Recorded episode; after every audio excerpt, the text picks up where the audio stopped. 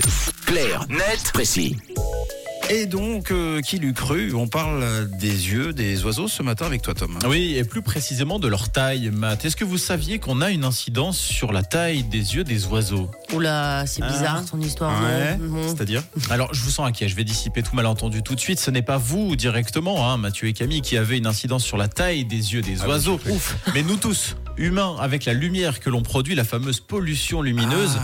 En fait, pour mieux comprendre l'impact de cette pollution lumineuse sur les oiseaux, des chercheurs américains ont mesuré et comparé la taille du corps et des yeux des oiseaux. Et parallèlement, ils ont également analysé les variations de bruit et de lumière pendant la journée et la nuit dans plusieurs endroits de la région de San Antonio, aux États-Unis donc. Et ils se sont aperçus qu'il y avait eu une adaptation impressionnante chez les oiseaux citadins. En effet, leur corps n'a pas bougé, mais leurs yeux, oui.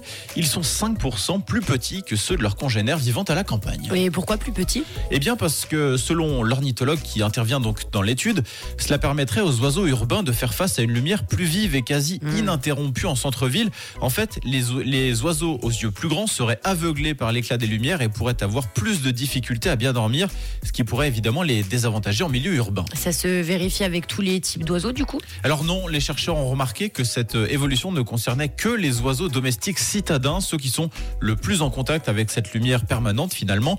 Chez les oiseaux migrateurs, aucune évolution de ce genre n'a été constatée et quelle que soit la partie de la ville où ils se reproduisent, c'est donc bien une adaptation face à un environnement en mutation.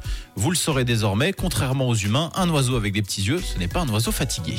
Très bien, c'est noté. Euh, merci en tout cas, et c'est assez surprenant. C'est impressionnant. Comme quoi, on a toujours un impact euh, sur notre environnement, sur ce qui nous entoure. Euh, Clair, net, précis que vous pouvez réécouter en podcast sur rouge.ch et sur l'appli. C'est très rapide, à vol d'oiseau.